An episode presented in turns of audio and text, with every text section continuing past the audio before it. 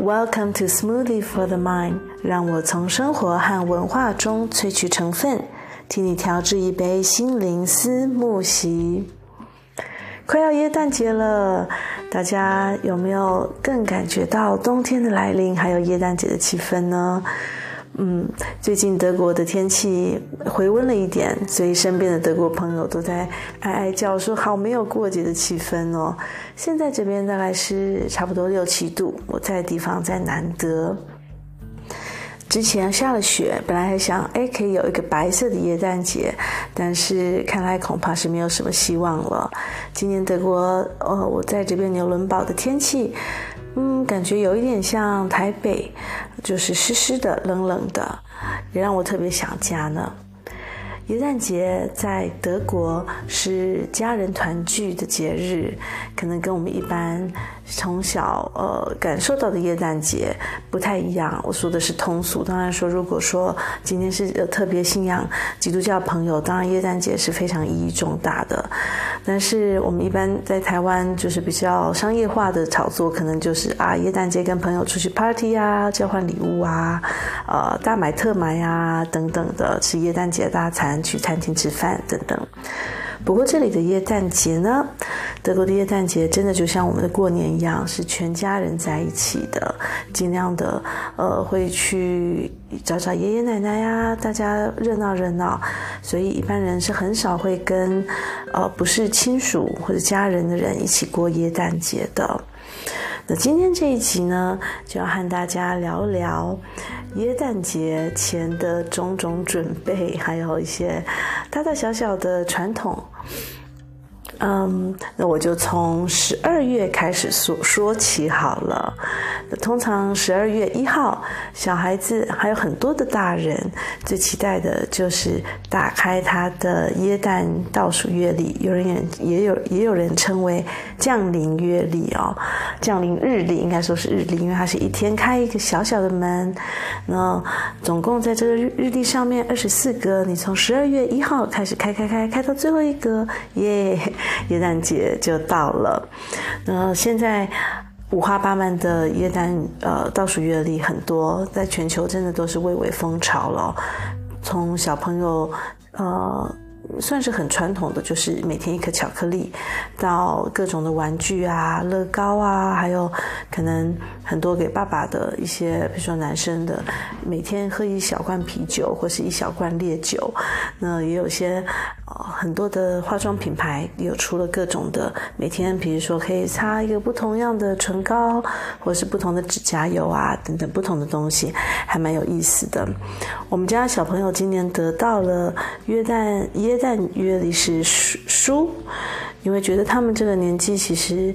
糖果带来的快乐其实太短暂了，而且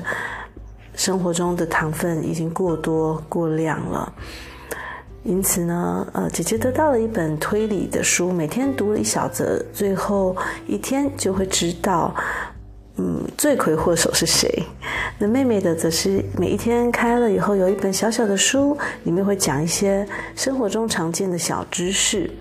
所以他们每呃每天早上一起来，就是跟我说啊，我要开耶诞月历、耶诞日历。所以这个大概是十二月一开始的第一个传统了吧。那第二个传统呢，是耶诞蜡烛花环，也有人说就是降临节花环哦，呃，就是大概在德国常见的呢，是会有四根蜡烛，它做在花环上面。呃，有些人比较环保，他就买一个四根蜡烛可以用的蜡烛烛台，那每一个呃星期天点一盏，从耶诞节前的。倒数第四个周日开始点，那第二个周日你就点两盏，第三个周日点三盏，第四个周日四盏之后，哦，就知道好了，点满四盏了，接下来就要欢迎，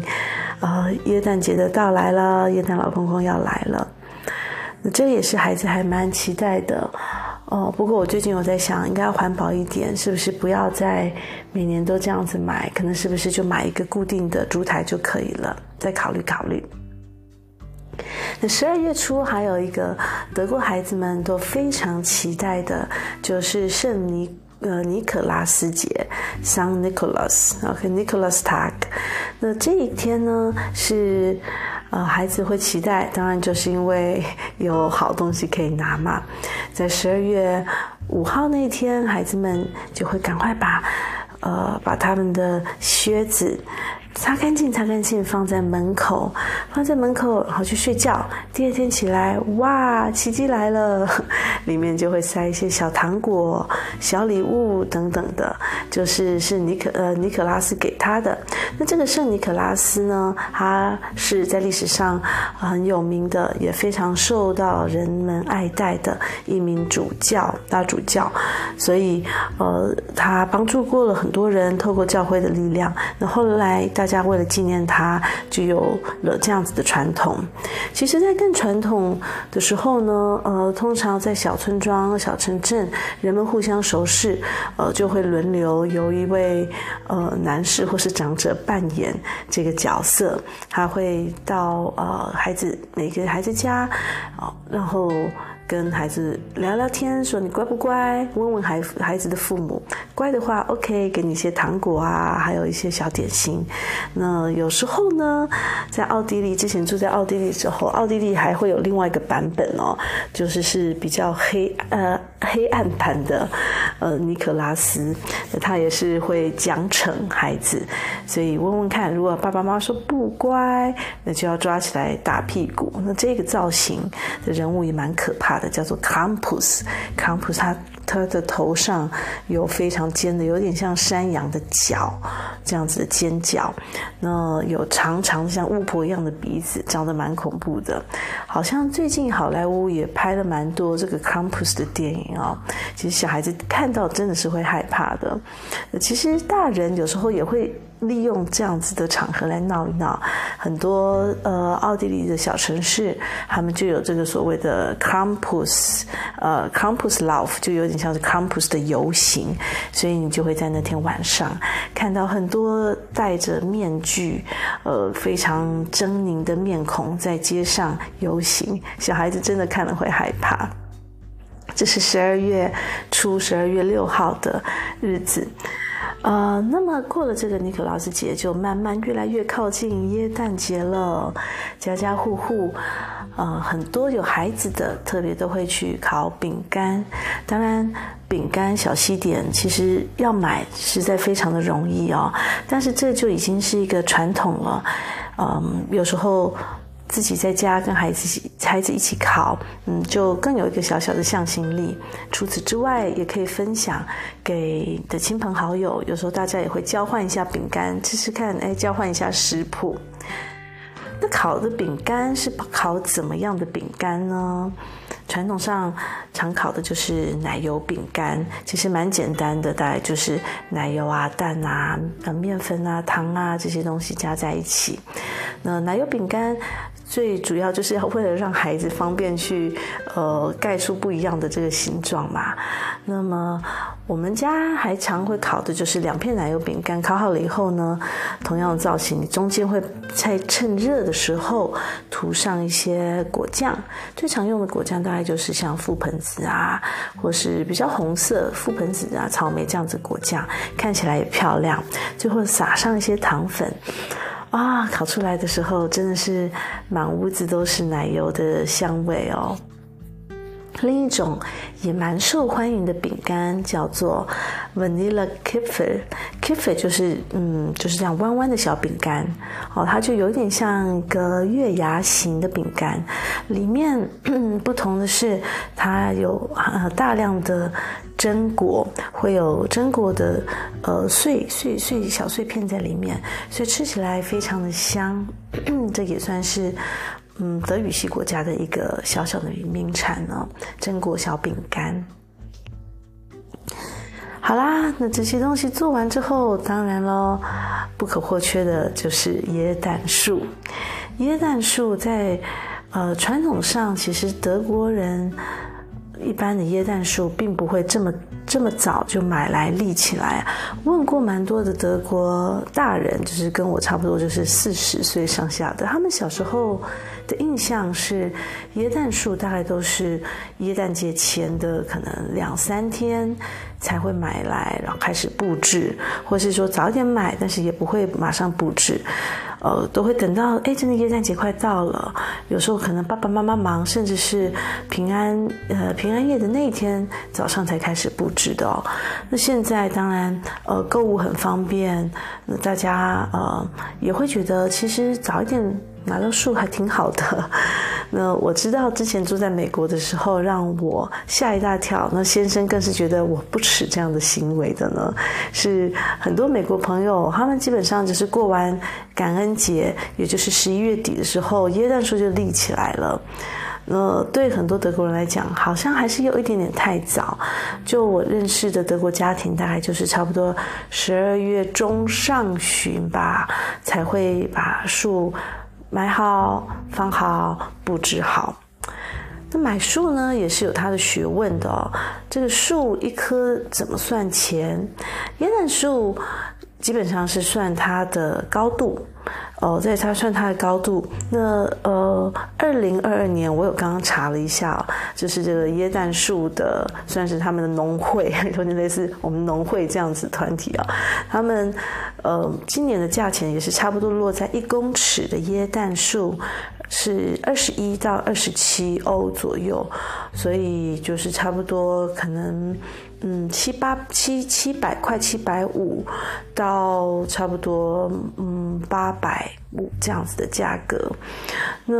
呃这样子的价格，像我们今年买了一个差不多跟我差不多高一百六十三四公分的树，所以一棵树就三十欧元，其实也不是不便宜。但是的确在这边，因为这样子针叶的树。非常的大量，也取得非常容易哦，所以是气候也适合。我倒是真的没有认识是家庭会买塑胶的树的。那最近其实也蛮多人在讨论的话题，就是到底哪一个比较环保呢？因为其实每年都买一棵新的树，这样子积累下来，树它便也不会这么快的腐败啊，要好几年它才会腐败。那每年都这样子砍树，到底对环境好不好？那如果买塑胶的产品的话，嗯，这种塑胶的液氮树大部分也都是中国制造，从亚洲这么遥远的地方运过来，它的碳足迹也是非常惊人的。后来有个媒体他就比较了一下哦，他说，嗯，那这样我买一棵树。呃的呃的，就是一棵，抱歉，一棵假的假的椰蛋树，一棵塑胶椰蛋树，我大概是要呃等于要买一个差不多十棵真的椰蛋树，才能够打平它的对于环境的这个压力。所以呢，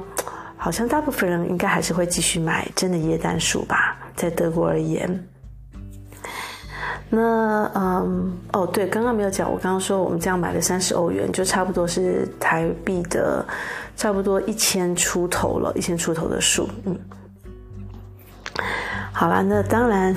很多大人和小朋友非常期待的耶诞节啊，就是交换礼物。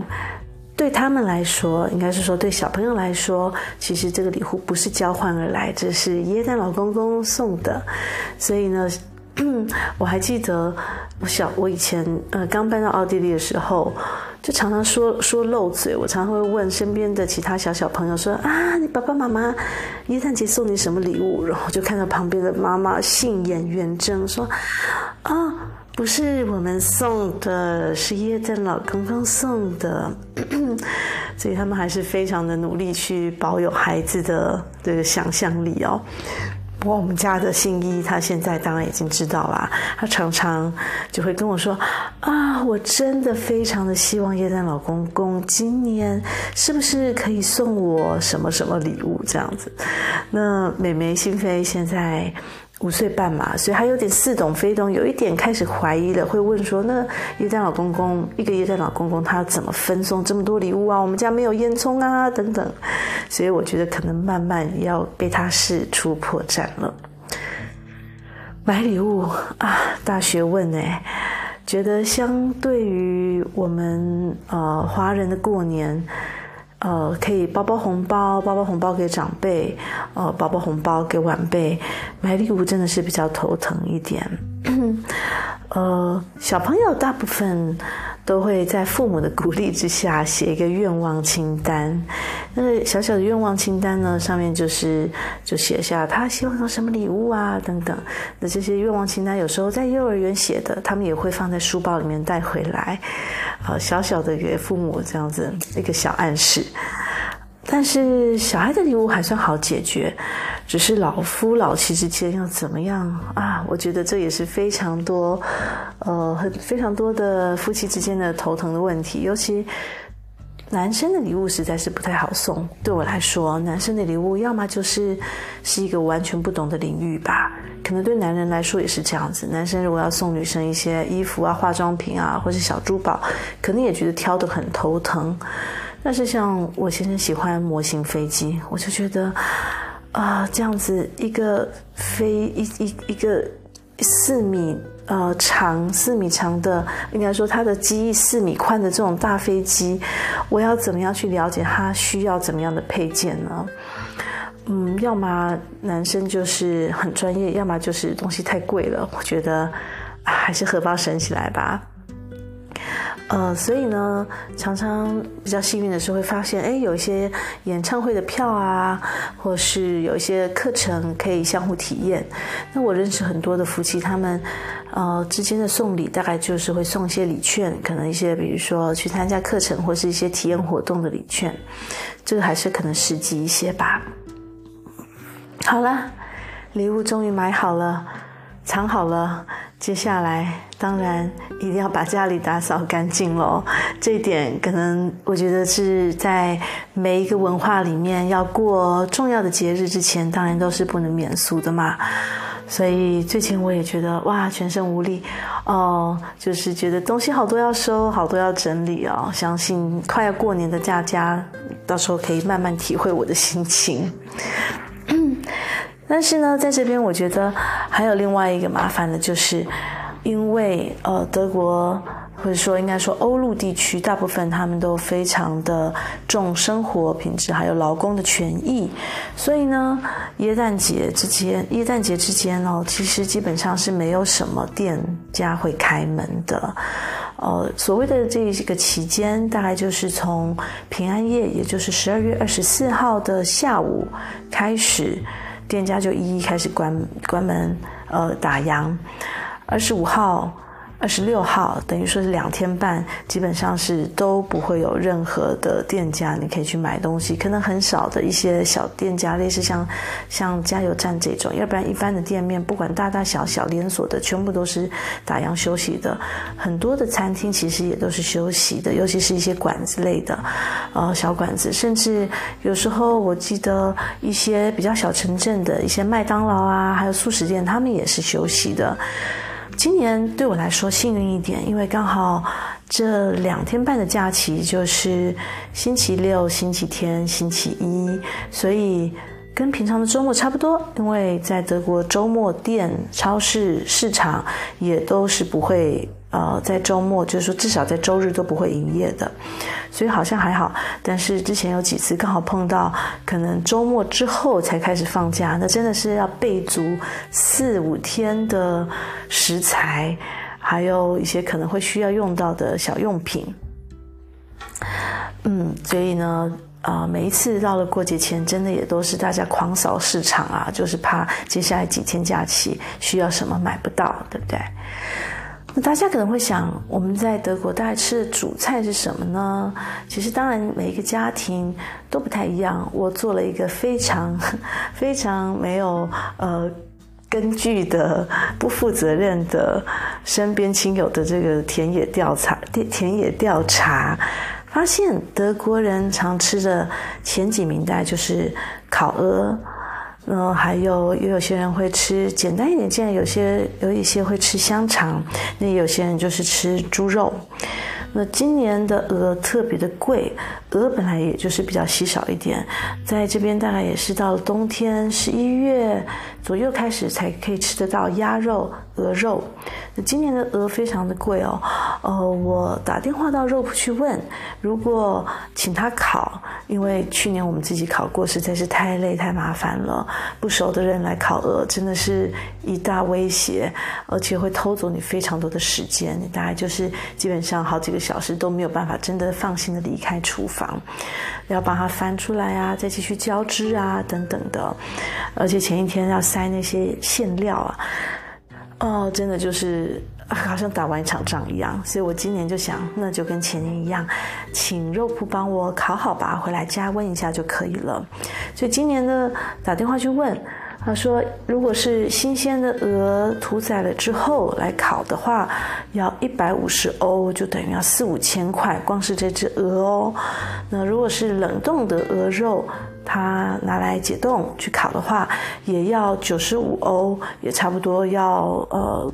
也差不多要个三千块左右。那我忽然灵机一动，就想，嗯，谁说？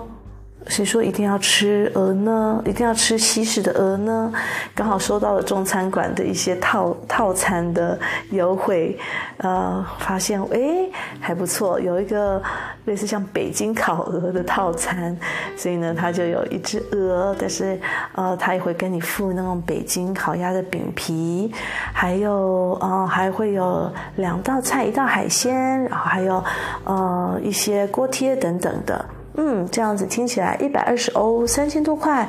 呃，副餐也都有了。OK OK，可以的，定下去吧。所以先生和我的大姑好像也没有坚持，他们也觉得 OK 啊。大家在一起吃什么不重要，所以今年大概是我们第一次耶诞节吃非西式的餐点，我偷偷也蛮期待的哟。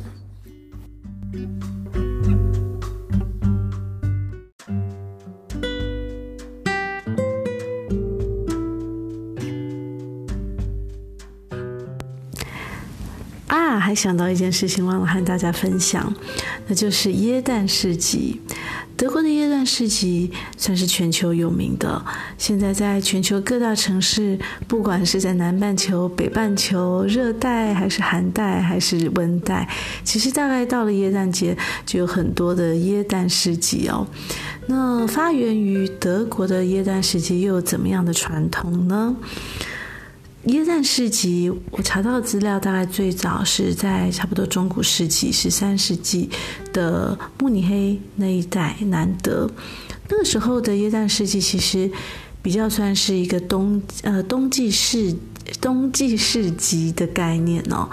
这个耶诞市集当初就是为了要方便。呃，民众他能够在冬季采买，因为那个时候的环境还有交通环境冷，交通不方便。说真的，对于一般的民众。在小村庄里，他要能够采买到足够的，呃，足够的食品，还有足够的生活用品，来熬过这个真的是让人家非常讨厌的欧陆寒冬，其实并不容易。所以那个时候就慢慢产生了这样子的市集，大概就是在十二月初的时候，冬天来了，大家开始要好好的准备一些东西，要准备抗冬抗寒，因为。欧洲真正严格来说，冬天大概就是从十二月才开始算哦。九月、十月、十一月是秋季，十二月、一月、二月才是称得上是真正的冬季。那天气会越来越冷。所以那个时候的居民他就很需要这样子的市集，让他一次能够非常方便的搜罗到一些他需要过冬的东西。那久而久之，慢慢后来大家慢慢生活越来越富裕，呃，就是说技术慢慢慢慢越来越方便了，也多了一些可能简单的游乐设施，旋转木马，还有比如说小甜点呐、这些，多一点点的小确幸啊，所以就慢慢研发，呃不，慢慢的这样子严格。下来就到了我们现在看到的耶诞市集了。耶诞市集，当然今年在德国也是大大小小的耶诞市集，算是都是隆重在开幕啊。因为过了两年没有耶诞市集的生活，对每个人来说其实都是有点奇怪，就有点像是我们台湾忽然觉得哇，两年都没有年货大街的那种感觉了。耶诞市集在纽伦堡算是最有名的。纽伦堡的耶诞市集非常的大，呃，整个主广场都是满满的各种的呃食衣住行的摊贩，行没有啦，就是基本上，当然以现代人来说，都是一些嗯幸福的小奢侈，吃的啊、喝的呀，还有一些呃耶诞节的装饰和一些生活中可能有时候还用得到的一些小用品。那纽伦堡的耶诞市集未必是最美丽、最精致的。我去过一些小城镇的小，甚至小村庄的耶诞市集，他们虽然比较小，但是也倒还蛮有味道，或是有一些做得蛮精致的。不过纽伦堡的耶诞市集它规模够大，所以呃，至少能够在这边感受到更浓烈的耶诞氛围。而且纽伦堡的耶诞市集呢，它还另外有。开辟了一个儿童椰蛋市集，小朋友可以在这边玩一些游乐设施，有一个漂亮的旋转木马，古老的旋转木马，嗯，还有一些像小火车啊，还有小朋友特别适合小朋朋友的甜点铺，以及和椰蛋老公公合照的一个小店啊，等等的。那么纽伦堡的耶诞市集，其实它当然工艺的东西跟一般的耶诞市集没两样，只是更多选项，就是呃热红酒一定会有的 glue wine。那热红酒呢，基本上就是呃其实这个酒里面它加了一些特别的香料，比如说有可能会有一些肉桂啊，还有柑橘啊，以及当地的一些比较喝了会暖心暖胃的香料。那煮热了后去喝，那当然也有一些无酒精版的。除此之外，很多人来纽伦堡，大概都会来吃纽伦堡有名的姜饼。那这个姜饼，我之前好像在去年吧也有介绍过。纽伦堡很有名的姜饼，其实也是全德国最有名的。很多的德国人、奥地利人啊，他们听到了都会特别来这边买一些回去哦。那也有一些厂商，他越做越大，他甚至姜饼他都可以帮你运送到全球的。我先生之前在台湾的时候就有订过姜饼。那这个姜饼呢，基本上其实里面大概就是当然会有一些姜，但是重点是会有很多的香料、肉桂啊，有蜂蜜，有一些果干、核桃等等的。所以真正做得好的，其实吃了一片以后就觉得蛮饱的，有一点像。我觉得那种饱足感就有点像我们吃我们的一些中式的大饼哦，里面有蛋黄啊，也有一些会有核桃啊、五仁啊，还有一些肉啊等等，这样混在一起，吃完了以后蛮有饱足感的，也是非常特别的一个这里的甜点。除了热红酒、姜饼之外呢，很多人来纽伦堡的耶诞市集，一定都会吃的就是纽伦堡的小香肠、纽伦堡的香呃面包加香肠、小餐包加香肠。那么纽伦堡的香肠其实，呃，就跟一般德国的香肠差不多。一般德国香肠很多，它就是用瘦肉，它做了以后呢，它会去呃加上不同的香料去腌制而成的。不过大部分都是就是瘦一点、咸一点。就我们台湾人的口味来说，我们台湾人还是喜欢有点肥的、有一点甜的哦。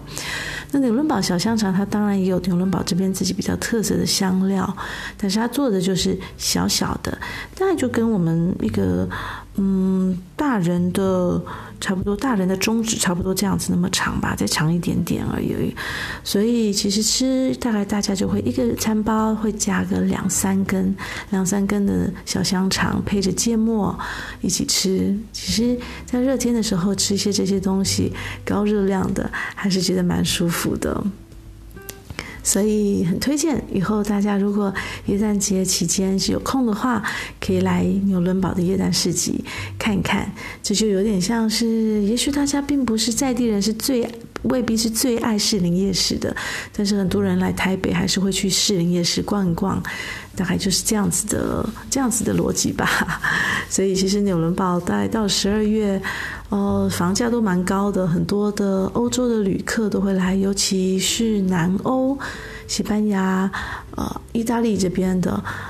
观光客蛮多的，因为在他们的文化里面倒是没有这种德语系里面的耶诞市集，对他们来讲是很有趣的哟。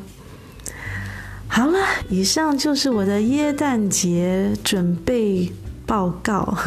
希望让大家多了一点点对于德国文化中耶诞节的不一样的呃理解。那么我们下一集的时候再见喽，谢谢，拜拜。Música